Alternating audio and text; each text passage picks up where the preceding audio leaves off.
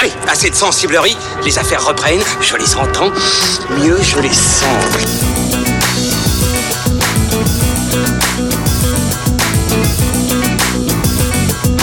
Qu'est-ce que c'est que ce foutoir, mon petit Bernard? C'est l'engin de guerre le plus puissant de tout l'univers.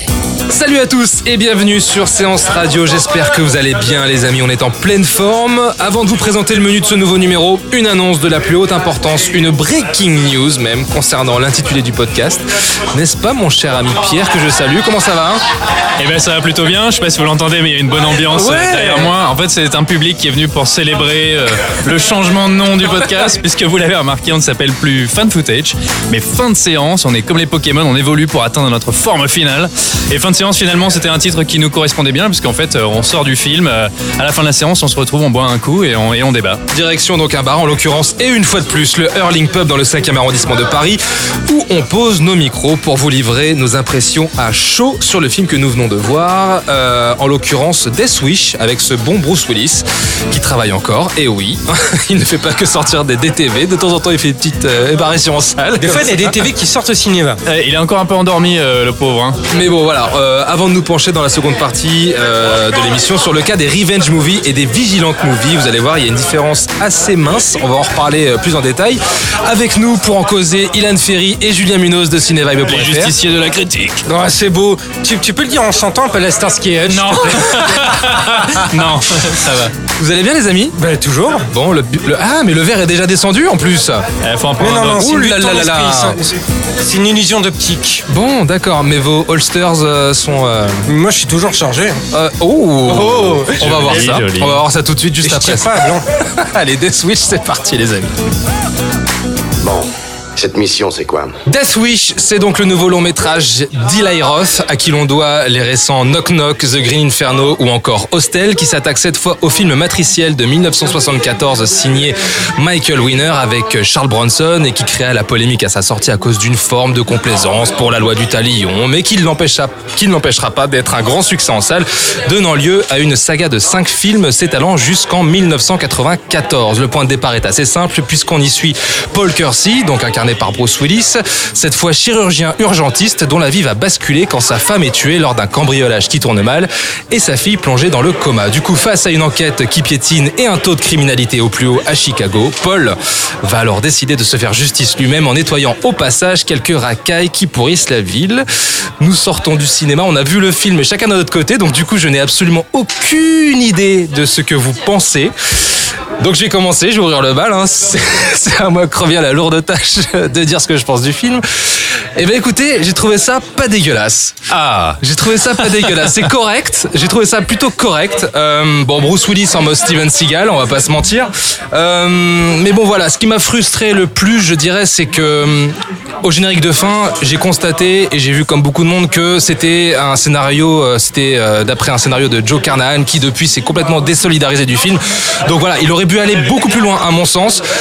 Mais euh, voilà, je lui reconnais une certaine efficacité. Euh, mais bon voilà, c'est pas non plus hyper marquant, mais c'est pas euh, c'est pas honteux quoi. Qui veut commencer? Qui va en- qui va enchaîner? On va revenir en détail évidemment. hein. Julien pas l'air content. Ah, Julien s'y attendait pas, mais bon.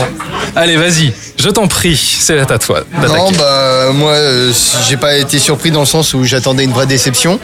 Quoique je m'attendais à quelque chose de pire.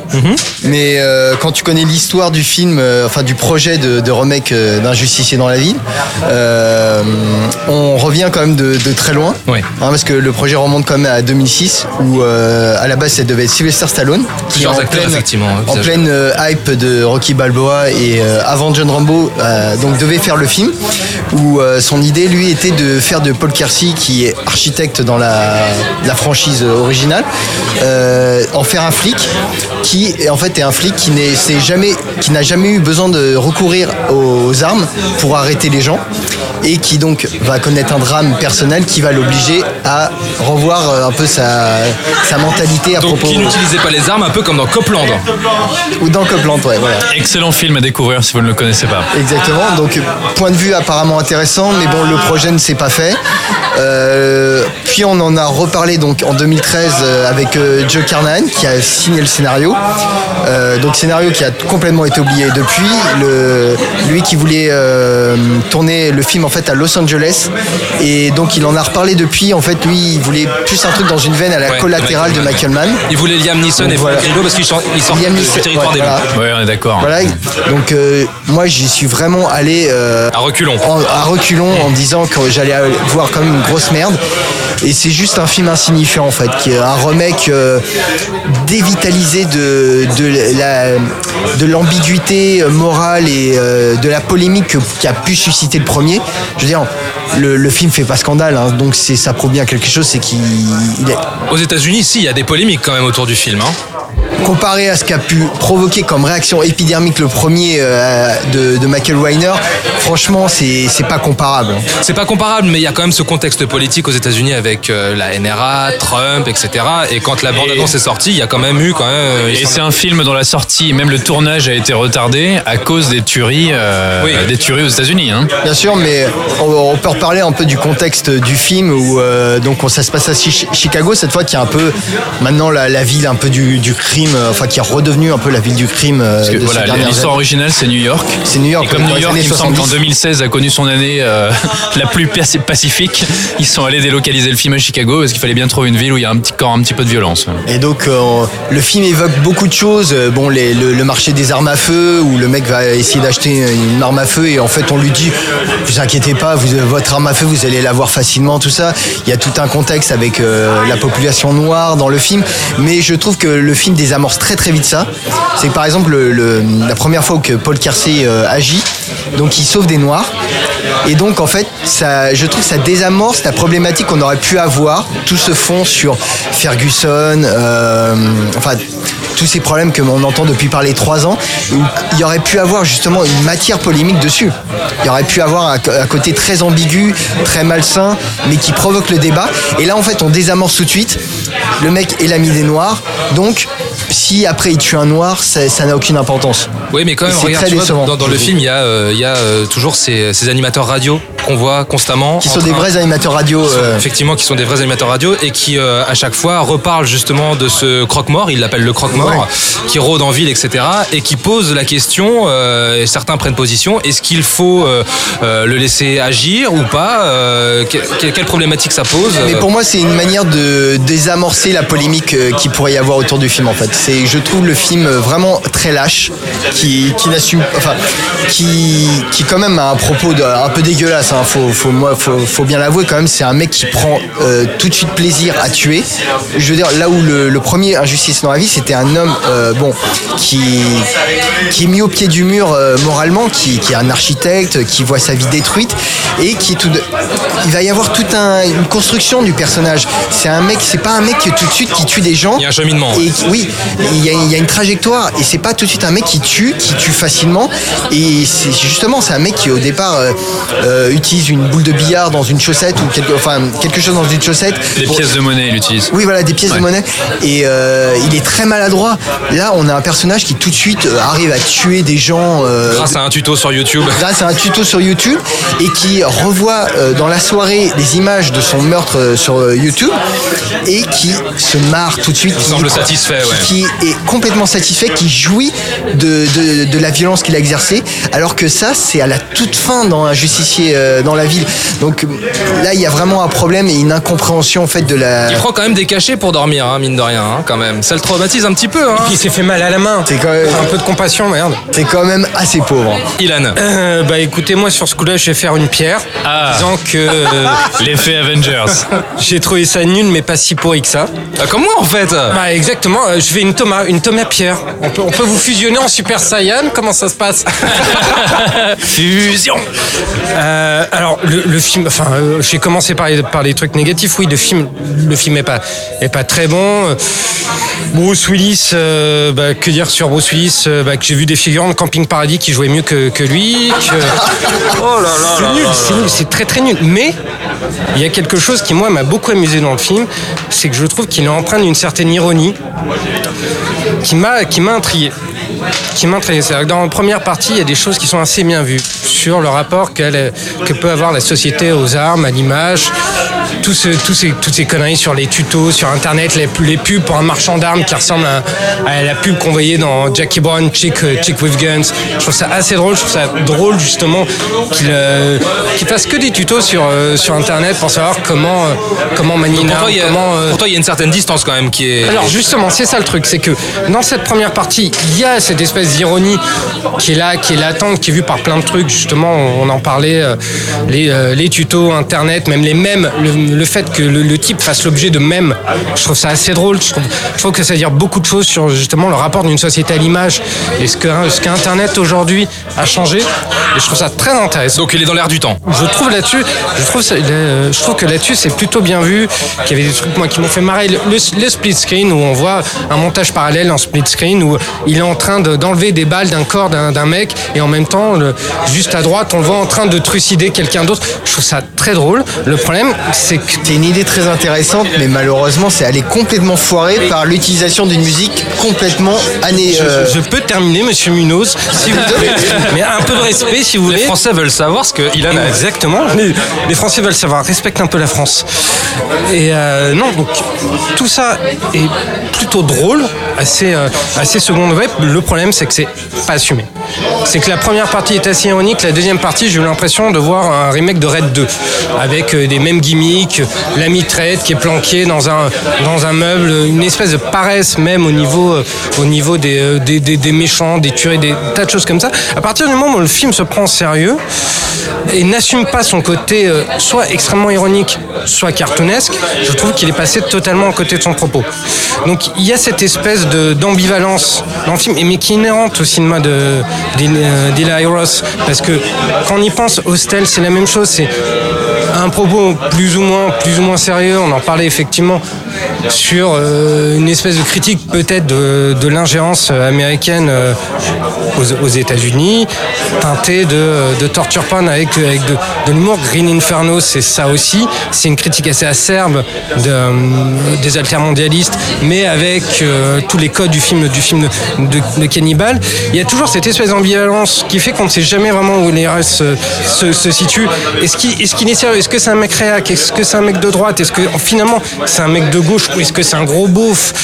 Bon, moi je sais certaines choses qui font que je pense que c'est un beauf, mais un beauf, un beauf qui s'assume pas, peut-être un beauf de gauche, je sais pas trop. Mais il y a cette espèce d'ambivalence qui fait que, au final, où est-ce qu'on situe ces films?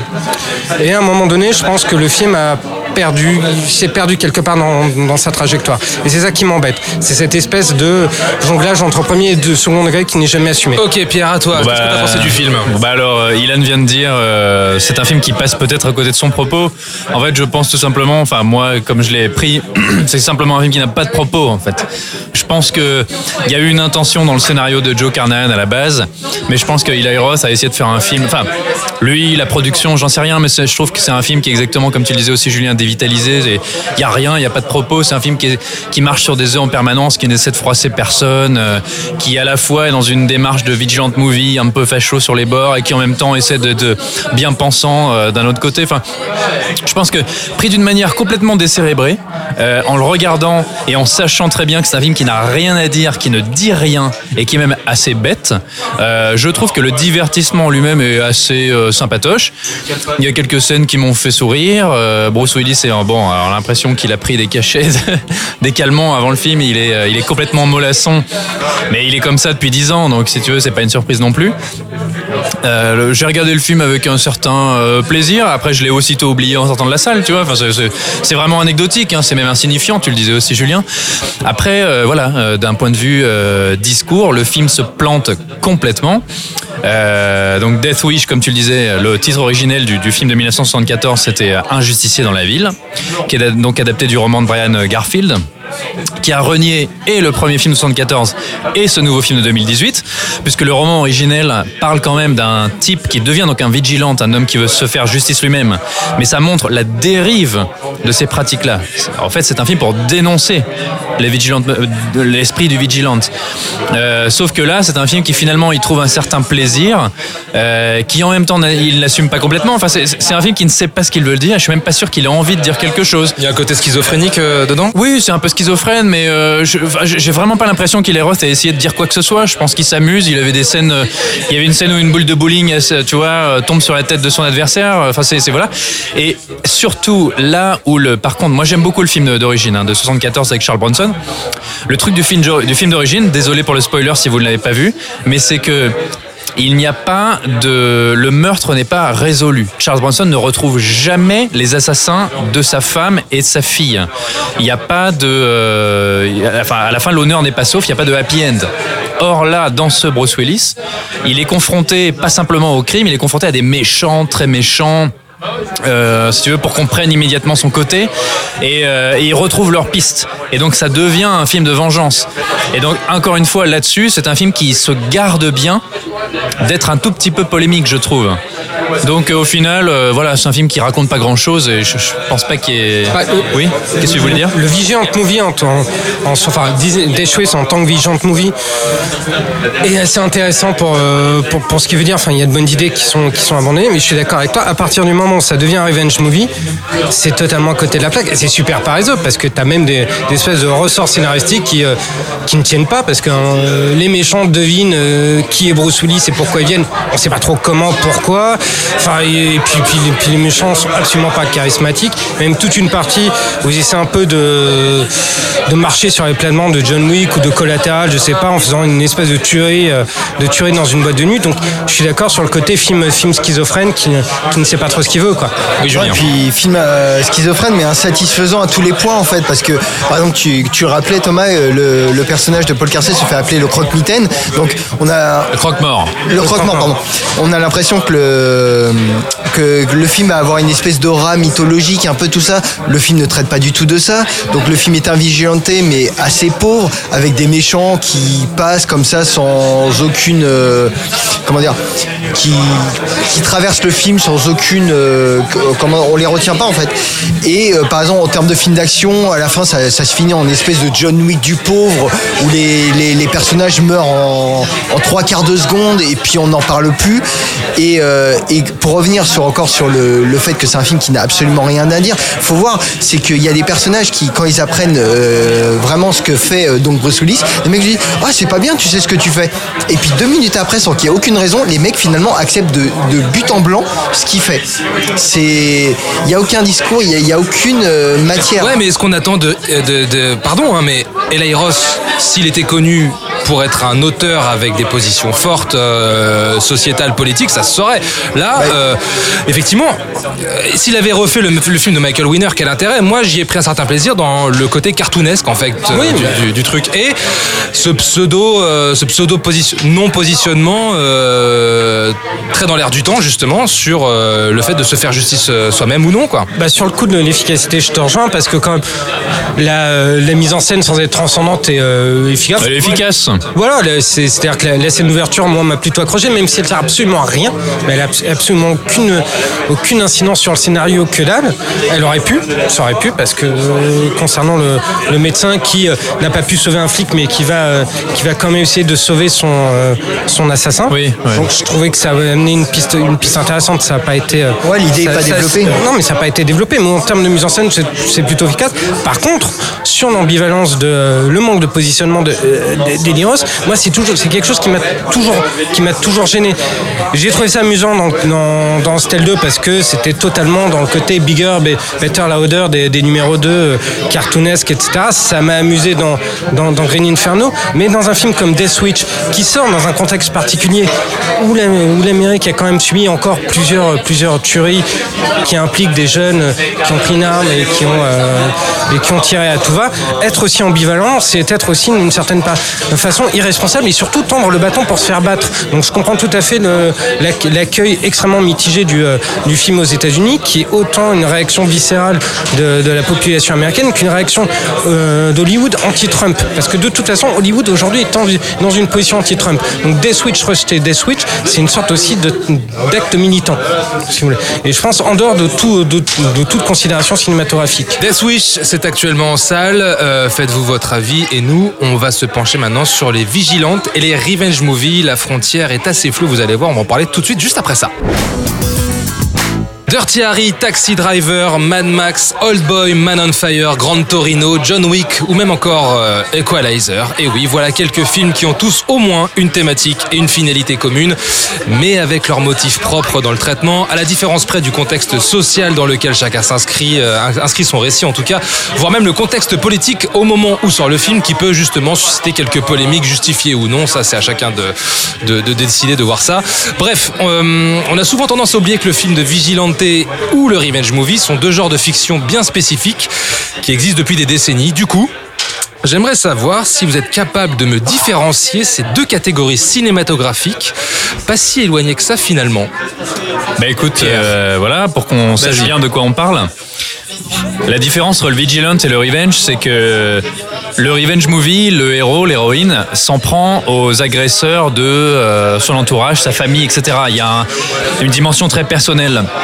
Le Vigilant, il décide, depuis cet élément déclencheur, de combattre le crime globalement. Il y a une dimension sociale, presque politique. Le ou- système. Ou sécuritaire. Ils s'affrontent au système. Euh, et le revenge movie, euh, on va s'en prendre à son agresseur. Le vigilant, généralement, il se dit même que euh, voilà, le système a failli, la police ne peut rien, et c'est à lui de prendre les armes et de se euh, et de se prendre en main et d'aller euh, éradiquer la racaille quoi, et de se faire justice lui-même. Et ce qui est très intéressant, c'est qu'en fait, le Vigilant Movie, évidemment, tout le monde pense à Death Wish qui est sorti en 1974 avec donc euh, Charles Bronson, euh, super acteur. Mais le Vigilant, en fait, si on retrace un petit peu son histoire, c'est quelque chose qui a plus ou moins toujours existé. Et je dirais même que culturellement, c'est un genre qui est très présent dans deux, euh, deux cinémas particuliers. C'est le cinéma américain et le cinéma italien. D'ailleurs, l'un a influencé l'autre sur ce thème du vigilant. Alors, c'est pas uniquement américain et italien, bien sûr, on trouve le vigilant un peu partout. hein. Enfin, le, le marginal ou le solitaire de Belmondo en Oui, France, oui. les films de Jacques Deray, euh, c'est euh, c'est quasiment du vigilant movie. En Chine, euh, le, on, a, on a pas mal de films avec euh, le, le maître d'arts martiaux qui un jour décide de combattre lui-même. En Corée aussi. les gangs. j'ai En rencontré- le diable. en Corée du. Sud aujourd'hui, c'est un genre qui est très très populaire, mais c'est plus récent. Mais par exemple, euh, 1991, Choi Ark avec Jet Li, il était une fois en Chine. Qui est un héros populaire en Chine, finalement, c'est un maître d'arts martiaux qui décide, parce que la justice ne peut pas, d'aller combattre les gangs et les vilains américains. Donc c'est un peu, c'est- l'homme qui prend les armes lui-même pour pour défendre son honneur ou défendre ses proches, c'est quelque chose d'international. Mais c'est vrai que dans le cinéma américain, italien, c'est très présent. Et d'ailleurs, on peut remonter, ses- on peut retrouver ses racines jusque dans le western, parce qu'en fait, le héros de l'Ouest, c'était pas nécessairement un shérif, hein. c'était parfois un cow-boy euh, lambda qui décidait d'aller euh, buter les desperados du coin parce que euh, c'était le seul à pouvoir faire ce qu'il fallait faire. On n'était pas exactement dans le vigilant. Ce qui se passe, c'est qu'un jour, Sergio Leone arrive aux États-Unis. Euh, la trilogie des dollars, Clint Eastwood, euh, et en fait, peut-être pas particulièrement le bon, la brute et le truand, mais pour une poignée de dollars ou quelques dollars de plus, c'est vraiment un mercenaire qui prend les armes et qui combat euh, et qui combat les et qui combat les desperados. Donc oui, il y a ce remake de Kurosawa Yojimbo, mais dans Yojimbo, Kurosawa, euh, enfin son personnage, c'est un ancien samouraï, c'est un ronin, c'est un chevalier qui retrouve une noblesse. Clint Eastwood, lui, c'est un vrai, un pur mercenaire. C'est pas un homme de loi ou c'est pas un homme qui a le droit de porter l'épée. Et qu'est-ce qui se passe C'est que dans les années 70, euh, il faut pas oublier que la côte est américaine et pr- principalement New York où se passait Death ou Chicago sont des villes qui sont euh, quasiment à feu et à sang. hein. C'est un climat où la population américaine est, sur, est à bout et sur les nerfs. Il y a des, des grèves terribles, ce qui fait qu'il y a des ordures qui recouvrent la ville. Il y a une criminalité euh, effroyable. Les gens sont, euh, la police ne peut rien. Les gens sont désespérés. Et qu'est-ce qui se passe? Don Siegel, 1971, Dirty Harry arrive au cinéma. Et là, c'est un choc retentissant.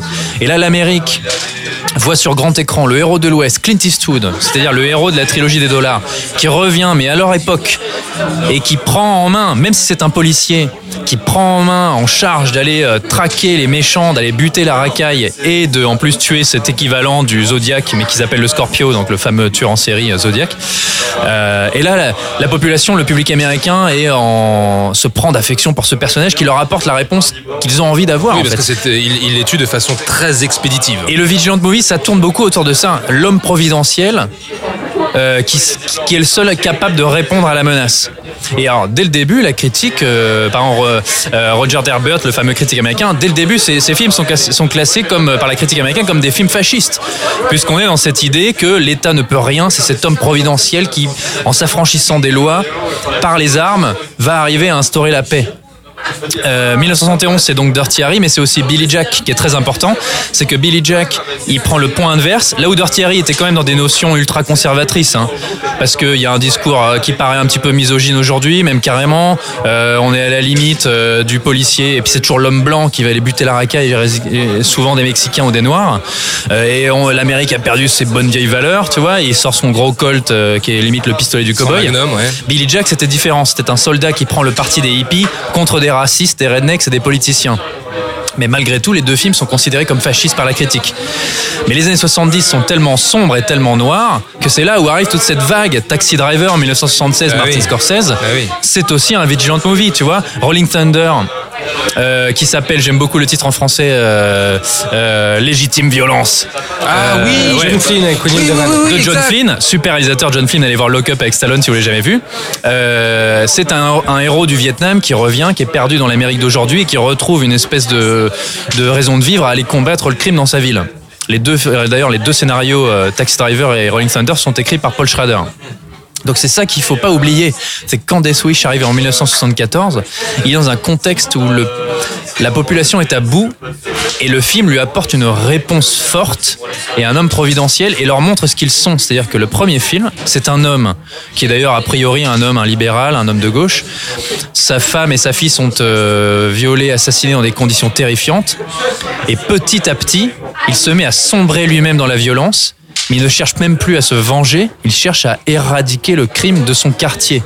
Et le vigilant, c'est souvent ça, il cherche à nettoyer sa ville ou son quartier. Et donc je pense qu'il ne faut pas oublier le contexte politique dans lequel apparaissent ces films de vigilante. Donc les studios avaient le pif à l'époque finalement. Mais les studios avaient le pif, mais c'était aussi une réponse, je pense, spontanée. hein. C'était des réalisateurs et des scénaristes qui avaient envie de dire ça. Voilà. Ilan? Alors, qu'est-ce que. je, je sais pas après. Pierre Tchernia. Euh, si on parlait de, oui, de la distinction plus entre, entre Revenge Movie et, euh, Et Vigilante. et Vigilante, donc euh, Pierre a très bien fait le, très bien fait le distinguo. Ce que je pourrais faire, c'est peut-être apporter un peu euh, un complément en citant sur chacun euh, de films. Donc il- est vrai effectivement que le Revenge Movie, on est peut-être dans une idée un peu plus romantique entre guillemets de, euh, de ce qui est, de ce qui est la, la romanesque. Romanesque de ce que peut être euh, la, justice, la justice personnelle, puisqu'on est sur quelque chose de l'ordre de, de l'intime, tandis que le vigilante, on est sur quelque chose de beaucoup plus, euh, de beaucoup plus euh, global. Et ce qui est intéressant avec le vigilante, c'est que on a, on a tendance à le prendre pour un genre binaire, et c'est tout sauf binaire. Le, le vigilante n'est pas, euh, n'est pas un genre binaire, même si on le croit, et c'est ça qui le rend, qui le rend à la- fois intéressant et dérangeant. Mais moi, il y a deux films qui, dans chacun de ces deux genres, euh, m'ont particulièrement marqué. Euh, dans le Revenge Movie, je citerai Big Bad Wolves, pour rebondir un peu sur ce que disait euh, Julien tout à l'heure, en disant justement que, que le réalisateur était approché sur, sur, Death Switch, parce que parce qu'effectivement, Big Bad Wolves est un Revenge Movie sur un père de famille qui séquestre un homme qui est euh, d'avoir enlevé, euh, d'avoir enlevé sa fille, voire de l'avoir violée, de tuer, et tout le film joue sur cette ambiguïté. Est-ce que l'homme l'a fait ou pas? Il se trouve que le type, en plus le père de famille qui séquestre le, le, le pédophile euh, supposé, est un militaire, est un ancien militaire israélien. Et ça a une dimension politique qui est très intéressante. Donc je conseille vivement euh, aux gens qui l'ont pas vu de voir Big Bad Wolves parce que c'est un film qui, qui fonctionne par strat. Et c'est ça qui est aussi intéressant dans Vigilant Movie, c'est quand il fonctionne par strat. Et ça, je trouvais ça très intéressant parce qu'il y a une dimension politique qu'on voit, qu'on voit très peu dans d'autres films. Et dans Vigilante, moi je citerais Death Sentence de James Wan. Avec Kevin Bacon. Avec Et qui est d'ailleurs du même euh, Du même auteur, puisque que- c'est Brian Garfield, Ouais. et c'est même une espèce de suite à Death Wish. Ouais, mais, mais je crois bien que c'est même la suite Voilà, officieuse. quoi. c'est deux romans, deux romans de cet auteur. ouais. Et parce que là, euh, là, le film pose, pose des questions que le Death Switch avec Bruce Willis ne, ne, ne pose pas, ou en tout cas, il propose quelque chose euh, qui est assez intéressant. Il parle d'une espèce de phénomène de contamination. Ça de, de, ouais, l'homme lambda qui, euh, qui petit à petit va être contaminé par cette violence dont il, dont il a été victime, dont il va se faire aussi le chantre à un moment donné, mais pas seulement, pas seulement une contamination, on va dire, dans les faits, aussi une contamination physique, parce que physiquement, il va aussi se changer en même temps que c'est que, que c'est beau. Et c'est un film, je parle mieux, qui, euh, qui mérite d'autant plus, encore plus, le titre de Death Switch que, que l'original avec Bruce Willis, parce que c'est une histoire, c'est une histoire funeste, tout simplement. Et qui va vers sa, vers, sa mort en les propageant parce qu'on l'a déjà tué une première fois. Et qui pour le coup avait une euh, belle dimension cinématographique. Exactement. Oui, Julien, vas-y. Non, mais film encore plus intéressant parce que c'était la mise en parallèle de deux familles en fait. Et donc la famille de Kevin Bacon qui est, euh, euh, parce qu'on l'a pas dit, mais ce genre de personnage du, du Vigilante Movie, c'est toujours un peu donc l'homme blanc, marié, un enfant, deux enfants, euh, dans un confort matériel euh, donné, dans un bonheur euh, total. Enfin, c'est l'American Way of Life. C'est le- le- les mecs vivent le rêve américain. Et donc il y, a, un malheur presque tragédien qui leur arrive et ces mecs vont entrer dans une dimension qu'ils ne connaissaient pas. C'est ouais. c'est dans l'envers du décor du, du rêve américain. Cette Amérique euh, un peu putride.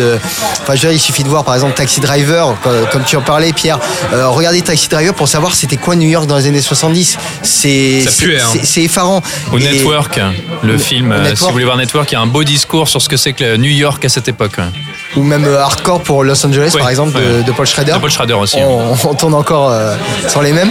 Et euh, donc Dave C'était euh, voilà donc ce père de famille avec la vie parfaite qui va être confronté à une famille complètement dysfonctionnelle, donc de criminels, euh, euh, loubards, euh, enfin enfin loubards de comics un peu hein, parce que et, euh, et en fait donc ce personnage à force de dans, cet acte de vengeance va devenir comme ceux qui, qui traquent en fait. Mais c'est qu'en fait on se rend compte qu'en fait sa famille était autant dysfonctionnelle que pouvait l'être celle des mauvais quartiers en fait. Donc il y avait tout un discours sur le, côté factice euh, de, l'American Way of Life c'est pour ça que je trouve que c'est un film très intéressant qui a été un peu sous-évalué et, euh, et donc voilà c'est un peu ça c'est le Vigilant Movie c'est quand même d'aller de, de l'autre côté du miroir de la enfin dans, en tout cas dans le cinéma américain. C'est de de de- de- d'aller au-delà de cette image d'épinal de, de l'Amérique Ouais. belle euh, euh, des, des banlieues américaines pour voir ce qu'il y a derrière. Le vernis, et, et de et de montrer que finalement euh, peut-être que cette Amérique un peu jolie à regarder n'est pas n'est pas si éloignée que ça de de, de cette Amérique un peu putride euh, de la violence Ok, très bien. Bah, je pense qu'on a fait à, peu près le tour. Euh, tu veux rajouter un truc, Pierre? Mais en fait, ce que je voulais dire, c'est que euh, moi, je pense qu'il y a une vraie fascination. Enfin, le Vigilant Movie aujourd'hui, c'est un style qui, je pense, ne correspond plus tellement aux valeurs. Euh, premièrement, oui, effectivement, il y a eu tous ces tueries aux États-Unis, ces Américains qui ont pris les armes, le débat sur la possession des armes. C'est aussi une, une thématique qui est purement individualiste. C'est l'individu face au système et le seul individu qui peut apporter la solution. Alors qu'aujourd'hui, est-ce qu'on n'est pas à l'heure de l'envie de collectif, des réseaux sociaux, de la connexion en permanence, euh, des, pétitions euh, qu'on signe tous ensemble sur Internet, etc. Et puis c'est vrai que c'est ces valeurs aussi qui peuvent paraître extrêmement conservatrices. On est toujours dans des hommes, on est toujours dans des blancs euh, relativement aisés qui prennent les armes et qui, qui vont tuer la racaille. Simplement, je pense qu'il y a une vraie fascination autour du Vigilant Movie, autour même du thème du Vigilant. Enfin, faut pas oublier que Batman, c'est un pur Vigilant. hein. C'est un homme, un blanc, un riche qui prend, il prend pas les armes à feu, mais euh, on est presque dans une thématique fasciste. hein. Il enrôle des gens autour de lui, il forme des disciples, il est vêtu d'un costume et d'une cape, il va combattre le crime lui-même avec son argent. Euh, on peut remonter très loin. Dire, Zorro, Robin des Bois, euh, c'est des citoyens qui décident de combattre le crime et de prendre les armes.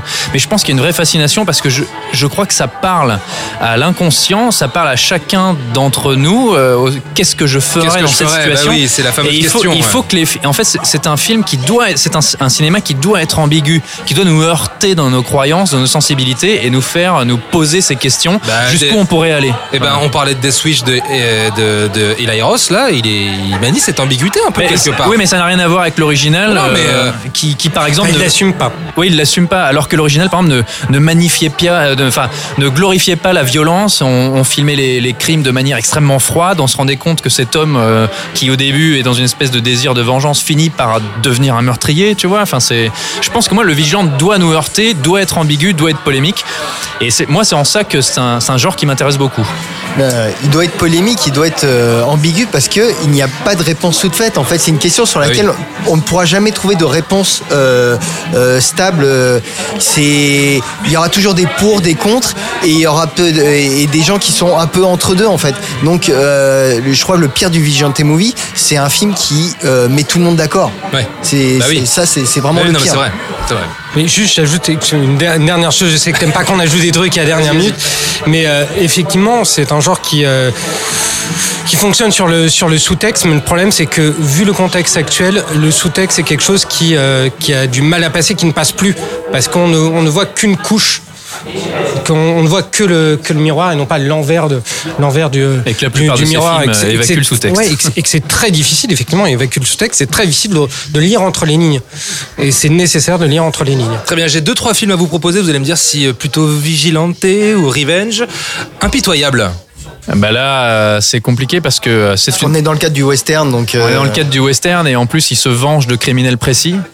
Euh, mais par contre, c'est en fait c'est là où il y a un problème avec le Vigilant, c'est que il y en a beaucoup comme si tu veux euh, Get Carter avec Michael Caine, il y a eu un remake avec Stallone. C'est que parfois on va pour justifier cette violence, on va dans des gangsters qui s'entretuent entre eux.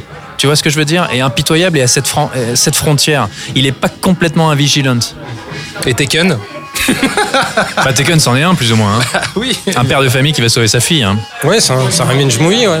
Voilà, on terminera sur Taken, les amis. Ouais, bah, c'est pas le meilleur conseil qu'on puisse vous donner. euh, attention. euh. Non, il y en a d'autres. Allez, allez, allez, j'en ai allez, balance. Euh, je sais pas, Prisoners, tiens. Ah, Prisoners, de Ah, Denis moi, j'ai- Villeneuve. pas du tout de oui, oui. Villeneuve, bah, euh, moi, c'est- Au-delà de ça, est-ce que c'est on est Vigilante. dans On a, on a demandé un bon exemple, quoi. On est dans le Vigilant, ouais. Vigilante avec une base de Revenge. Avec une base, mais souvent les deux genres sont liés en c'est fait. ça, oui. C'est- euh, c'est c'est du Revenge. Pour en citer vraiment les deux derniers bons que moi j'ai vus, c'est Harry Brown.